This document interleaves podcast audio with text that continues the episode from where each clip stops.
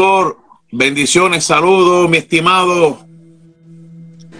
Hola, hola, ¿cómo estás, querido ministro y pastor Carlos? Todo bien? varón. Sí, varón, se escucha excelente. Eh, saliendo de trabajar, eh, sacando un pequeño tiempo, eh, porque hay hermanitos, profesor, que al pesar de toda esta controversia que se ha generado en estos días, porque estamos, como usted dice, divulgando ciertas cosas, eh, pero sí gente que verdaderamente quiere aprender, profesor. Y eso es importante. Y yo quisiera que usted nos abunde un poquito, ya aprovechando que no es normal que usted esté en mucho like y esa cosa. Este, las formas de estudiar la Biblia. Se estudia la Biblia teológicamente, entendemos, de una manera confesional, pero que tampoco la Biblia es un libro de historia. O sea que muchas cosas que la Biblia enseña, eh, que parece que son históricas, no son históricas, que hay que verlas desde un, un punto de vista teológico y la gente no entiende eso.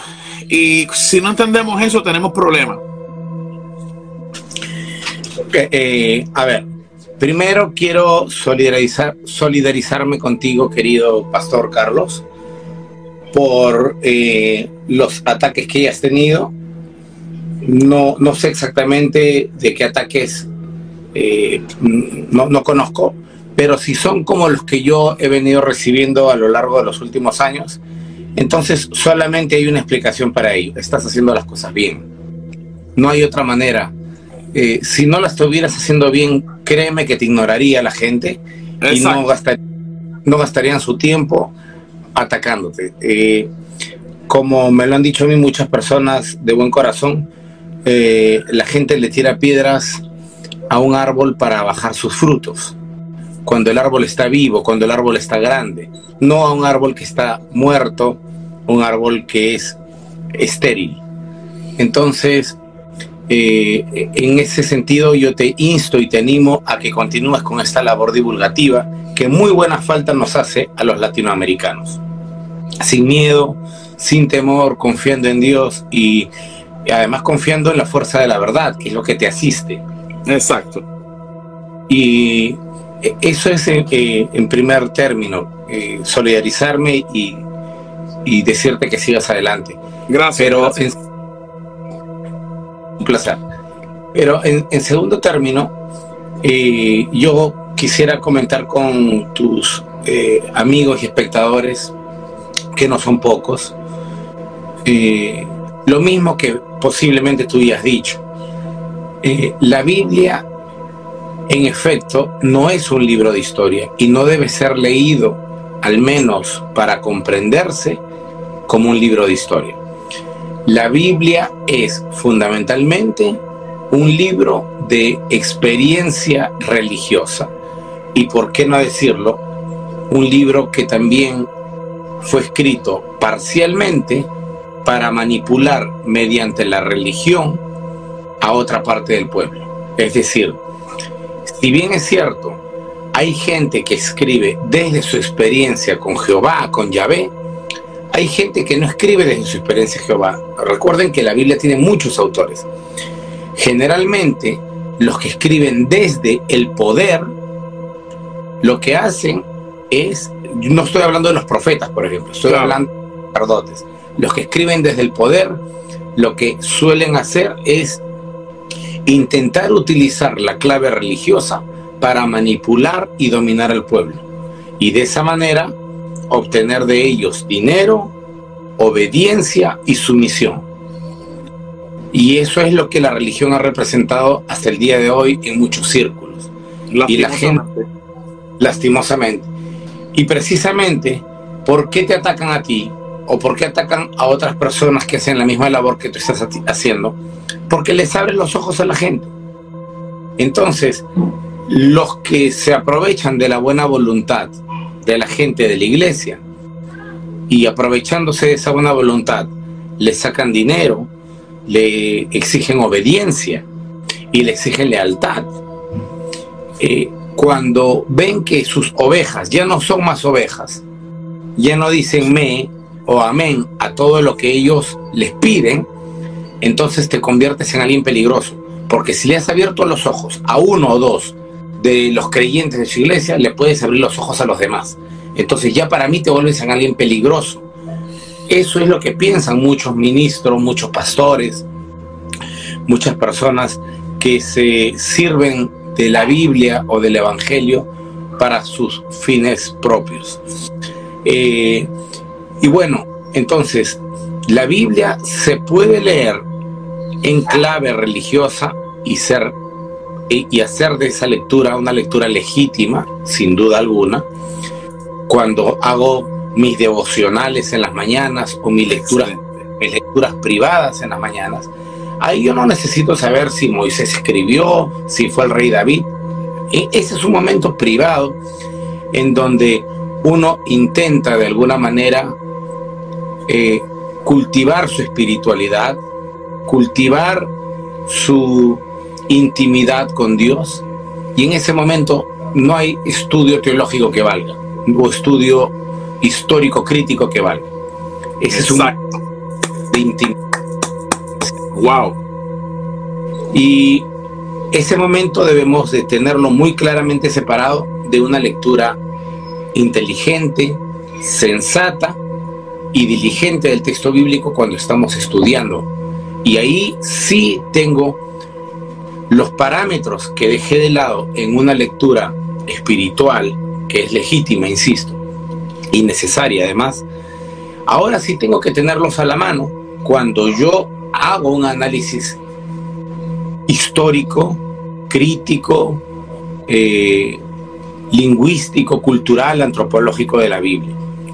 Y claro, esta última lectura es la que no se fomenta ni se alienta en las iglesias, pero es la más necesaria, es la más necesaria, sin duda alguna, porque nos permite ubicarnos en el tiempo y saber que, y nos permite una lectura de esta naturaleza, nos permite saber qué terreno estamos pisando, cuándo el texto fue compuesto, nos permite leer con inteligencia el texto, como, personas maduras, ¿no? Y, y, qué es lo que yo veo que tú siempre eh, alientas a hacer a la gente en tus redes sociales y en tus videos en vivo.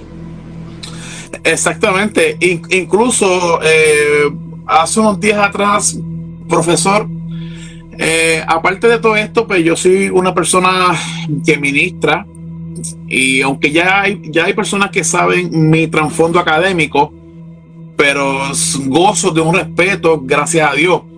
Estos días me, sentí un poco tan cargado con tanta información divulgativa eh, que sentí que Dios puso en mi corazón hacer algo diferente en esta página y sacar una noche de testimonio.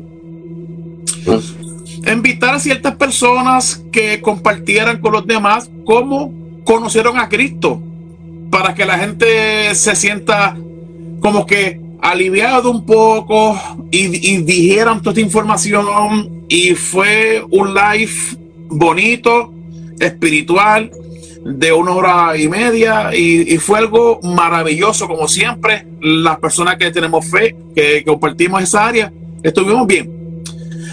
Porque sentí hacerlo para que la gente diga, no, que eh, eh, Carlos es muy técnico, pero lo que usted expresó verdaderamente me llegó de la lectura o el estudio eh, teológico conforme a nuestra confesión de fe, que es importante, que eso no tiene nada que ver con estos estudios técnicos que hacemos nosotros. Estos, estos estudios son aparte y, y es un balance. Y por, más, y por más explicación teológica que yo le ponga al final, de cada investigación, muchas personas no son conformes. ¿Por qué? Por su fundamentalismo, eh, sencillamente por su literalismo, que piensa que esto es literal y cuando uno le explica estas cosas, incluso yo puse un post ahí sobre el judío antes del exilio y su, y su poca capacidad sobre los ángeles, que conocen estos tipos de ángeles mitológicos en Babilonia, los persas, los asirios, y los adoptan. Y eso fue como un balde de agua fría. Y estas cosas, eh, estas cosas son divulgaciones que yo expreso y siempre le digo a la gente, como usted dice y como dice cualquier profesor, no me crean a mí, investiguen. Claro que sí. Entonces, intento de, decirle que, eh, que estos tipos de estudios son culturales y la Biblia maneja mucha cultura, no solamente una, varias, porque los judíos eh, estuvieron aquí, acá, acá, y se enriquecieron su teología. Y eso es algo importante que sacar a la luz. El, el promedio de la gente, aunque no lo exprese verbalmente, de alguna manera piensa que el antiguo pueblo de Israel era una especie o de extraterrestres o de pueblo o de pueblo de ángeles que vivían en, el espacio o en la luna o algo por el estilo. Pero les cuesta mucho entender que era un pueblo como Puerto Rico, como Perú, como Chile, como Estados Unidos, que en su permanente interacción con sus vecinos adopta costumbres y formas de pensar de sus vecinos. Aquí en nosotros tenemos eh, costumbres, comidas, formas de pensar, formas de hablar de casi todos los lugares de, América Latina que han venido aquí y que, que, han formado colonias. Hay colonias de cubanos, hay colonias de puertorriqueños, colonias de chilenos, de colombianos, de venezolanos que viven aquí. ¿Y qué es lo que hacen? Suelen eh, abrir sus propios restaurantes con comida propia en su lugar, tienen su propia forma de hablar y a muchos peruanos les gusta su, acento, su Exacto. hablar y se les pega. Y entonces hay gente, hay peruanos que se han casado con venezolanos, con cubanas, con etcétera. Y entonces el hijo, el hijo crece, el hijo ya crece con dos culturas. ¿no? Entonces, simplemente basta con hacer un simple ejercicio intelectual para darse cuenta que un pueblo, cualquiera que éste sea sobre el planeta, que interactúa con otro o otros pueblos, va a terminar absorbiendo parte de la idiosincrasia y de la cultura de aquellos pueblos con el cual interactúa. Exacto. Y esto es lo que pasa con el Israel de la Biblia el Israel de la Biblia interactuó con los asirios, absorbe de los asirios y absorbe de ellos una enorme carga cultural, religiosa, teológica, etc. Interactuó con los babilonios, interactuó con los persas, interactuó con los griegos, con los romanos.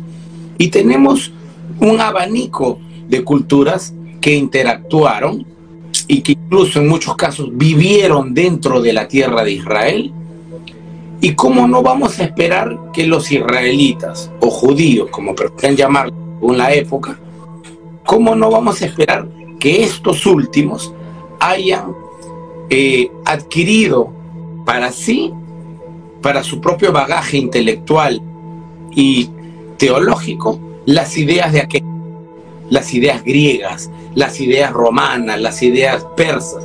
Es lo más natural del mundo. Es lo más del mundo.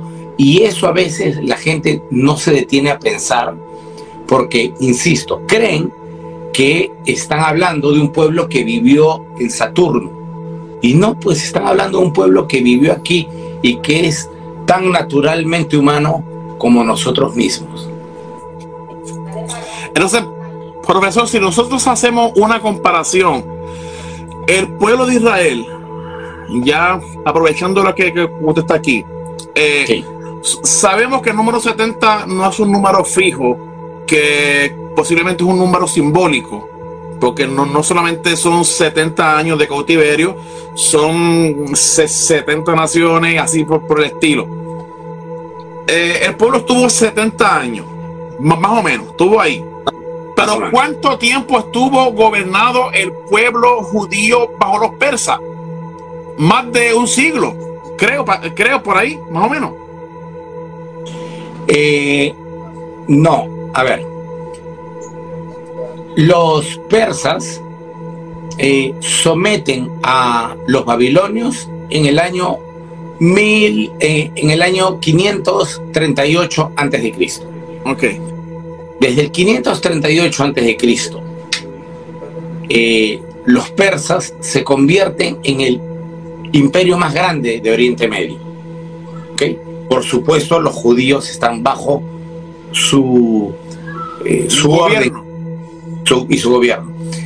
Y no son derrotados hasta el 330, en que los derrota Alejandro Magno.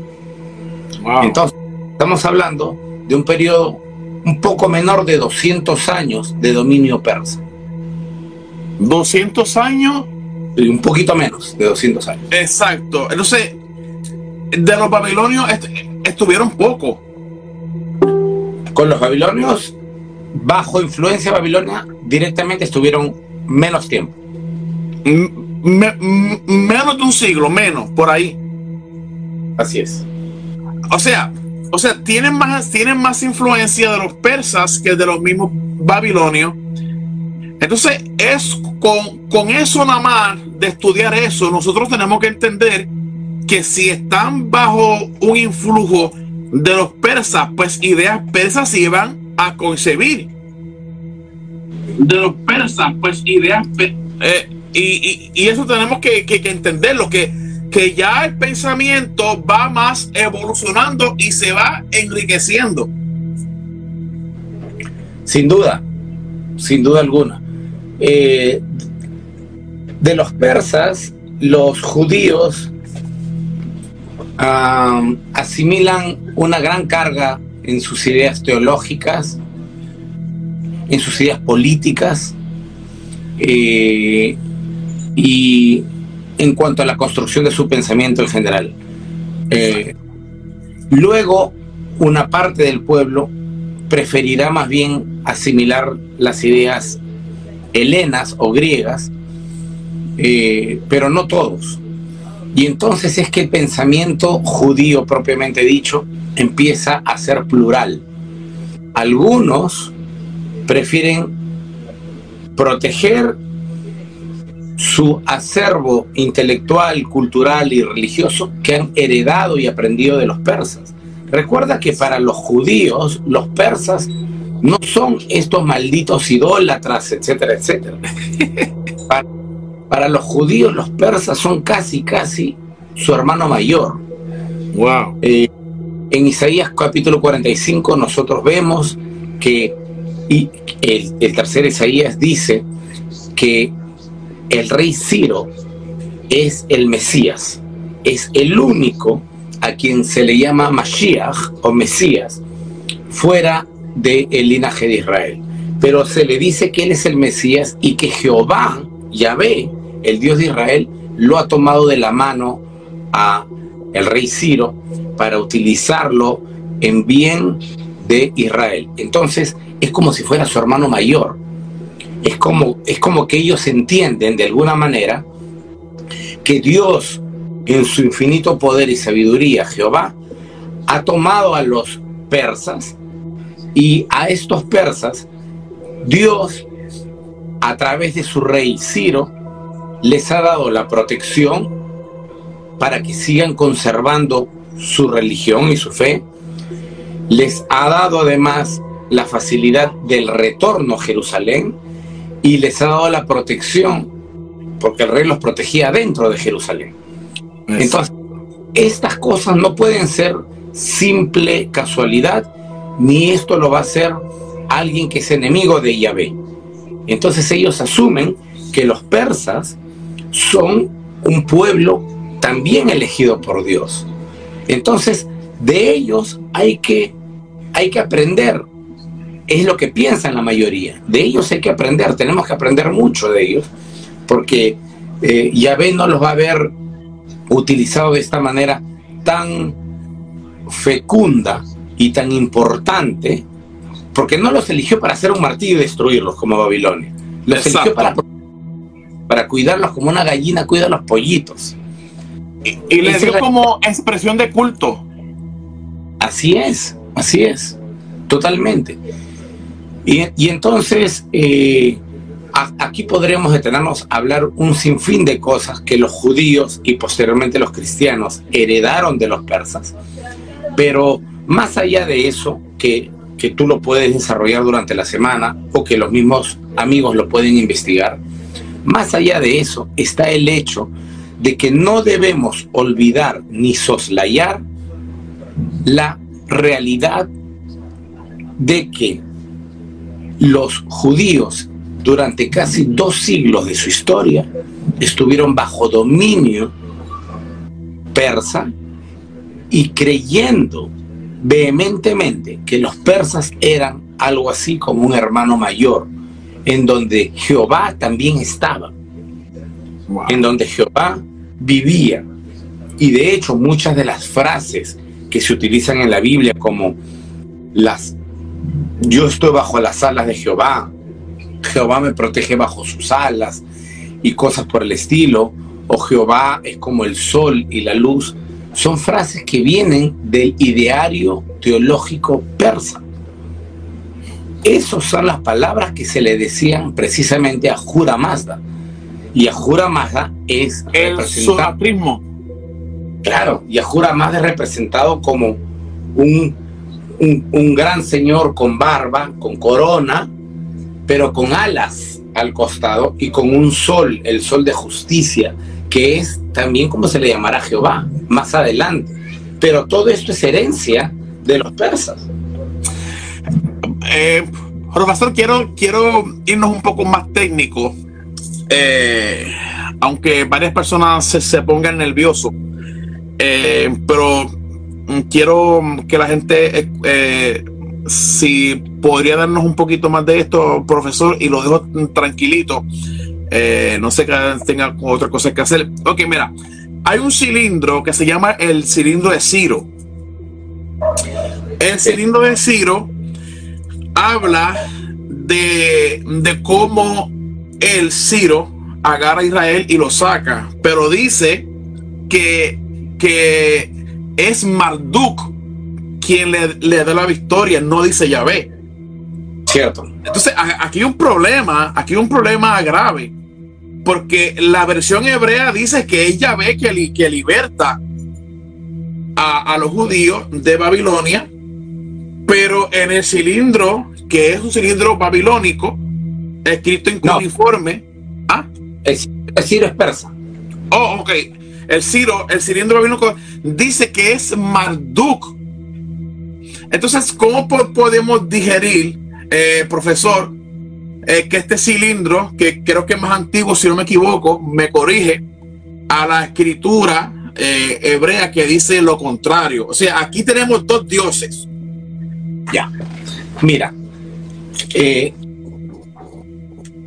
si algo tenemos claro de la dinastía aqueménida persa, que es la encabeza Ciro II el Grande, de quien me hacen mención. Ciro II era un tipo re inteligente y además, eh, yo diría, con una mentalidad casi adelantada al futuro, o adelantada a su tiempo. Me explicaré detenidamente por qué. Hoy en día, hoy en día, en Estados Unidos, tiene judíos, musulmanes, hindúes, católicos y todos conviven en paz, porque una de las enmiendas de la Constitución americana dice que no debes meterte con eh, la confesión religiosa de la gente. ¿Ok? Entonces, tú puedes profesar la religión que quieras mientras esto no dañe a los demás y mientras esto quede en el fuero íntimo de tu privacidad, de tu casa. Ok, no hay problema. Muy bien. Lo mismo pasa casi en todos los países, ¿cierto? En, mi, país, Perú, igual hay de todas las religiones y nadie se hace problemas. La constitución política del Perú los protege. Que a nadie se puede, no se puede hacer distinción de personas por su religión, raza, credo, idioma, etc. Exacto. Habiendo dicho esto, a nosotros nos parece cool esta idea. Perfecto, porque nos permite convivir con nuestras ideas eh, religiosas. Pero si nosotros nos vamos a un país, por ejemplo, árabe, extremista, por ejemplo, Irak, allí hay una sola orden. Todos adoran a Alá. Ah. Todos deben ser musulmanes. Aquel que no es musulmán tiene dos opciones. O se va del país o es asesinado por las leyes musulmanas porque este ya se constituye, es decir, la persona que no se va, se constituye en un enemigo de la fe, se constituye en un infiel. Y un infiel no puede estar viviendo entre los fieles. Es decir, allá no hay libertad de culto. Exacto. Habiendo dicho esto y habiendo dado estos dos ejemplos, entre un país que no da libertad de culto y que, y que ofrece la muerte o el destierro, o nuestros países occidentales que se ofrecen libertad de culto y te dejan convivir como tú quieras con tu fe. Ahora vamos al mundo antiguo. En el mundo antiguo, no todos, pero la mayoría hacía más bien lo que hacen los extremistas musulmanes. Si tú, tu Dios ha perdido, ahora tú vienes aquí tú vas a ser mi esclavo porque tu Dios se ha perdido y tu Dios ha muerto. Mi Dios ha matado a tu Dios. Ahora tú te conviertes a mi fe y a mi religión. Tú no adoras más a tu Dios, ahora tú vas a adorar a mi Dios. Porque tu Dios ya demostró que no sirve, que no vale para nada, que no te puede ni defender ni a ti ni a su país. De hecho, mi Dios ha matado al tuyo. Entonces, tu Dios no vale. Eso era lo común. Pero ¿qué es lo que hace Ciro? Para ir ahora hacia tu pregunta, tenía que dar este marco. Excelente. es al lugar a donde van, él dice, ¿cómo se llama el Dios de este lugar? El lugar de, el, eh, el, el, Dios que protege este lugar se llama Marduk. El Dios de este lugar se llama. Entonces él dice, muy bien, a mí quien me ha mandado hacer esto es Marduk, cuando está en Babilonia. Cuando está hablando con los judíos, él dice, muy bien, yo he hecho todo esto porque Jehová me ha mandado. Y si hubiera estado con los filisteos, hubiera dicho, bueno, yo hago esto porque Dagón me ha enviado. Y así hubiera mencionado. ¿Qué significa esto? Significa que primero, lo que sabemos nosotros a partir del cilindro de Ciro es que él permite que todos los pueblos tengan su propio ideario teológico no se mete en la religión de nadie. Ok, tú quieres adorar al gato, a la culebra, a, Dios, a Jehová, adóralo, no es mi tema. Tranquilo, hagan lo que quieran con, con su fe. Es decir, él no se mete. Y eso ya marca una, una gran distancia con los antiguos monarcas. Pero otra cosa importante es que él al lugar a donde va, él al lugar a donde va, él dice que está actuando en función y en nombre del Dios de ese lugar. Entonces, cuando actúa con los judíos, él dice que quien no enviado a Jehová, y los judíos se lo creen. Increíble. Y cuando va con los babilonios, dice que quien le ha dado la victoria sobre Babilonia, porque el cilindro habla de la victoria de Ciro sobre Babilonia, y dice, Marduk me ha entregado a Babilonia. Marduk, exacto. Entonces, ¿cómo puede mencionar a Marduk y cómo puede mencionar a Jehová? Porque para él, a él le da igual. Desde el punto de vista de él, hay un solo Dios. Desde el punto de vista de Ciro, hay un solo Dios. ¿Cómo se le llama en Babilonia Marduk o Jehová en Judea? Eso le, le tiene sin cuidado. Desde el punto de vista de él, hay un solo Dios, que es lo que profesa el zoroastrismo. Hay un solo Dios y en diferentes lugares se les puede llamar de diferente manera, según el idioma y la forma que cada pueblo conoció a este Dios. Pero es uno solo, no hay más.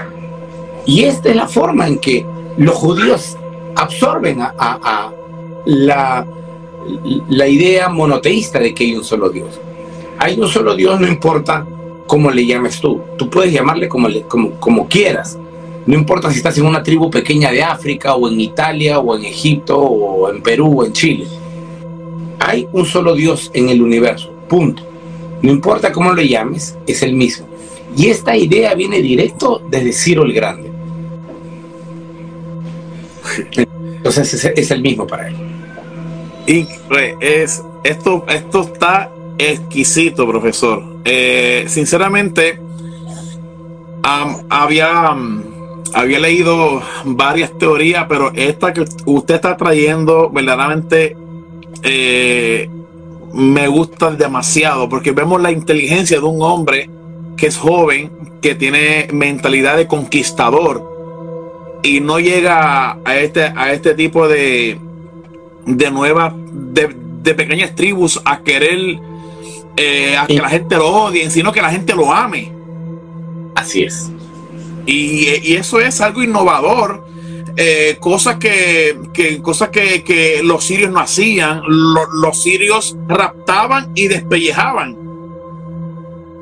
Los babilonios querían, querían hacer proselitismo rápido, por eso era que le intentaban cambiar los nombres a los judíos, Daniel, Belsasar y esas cosas.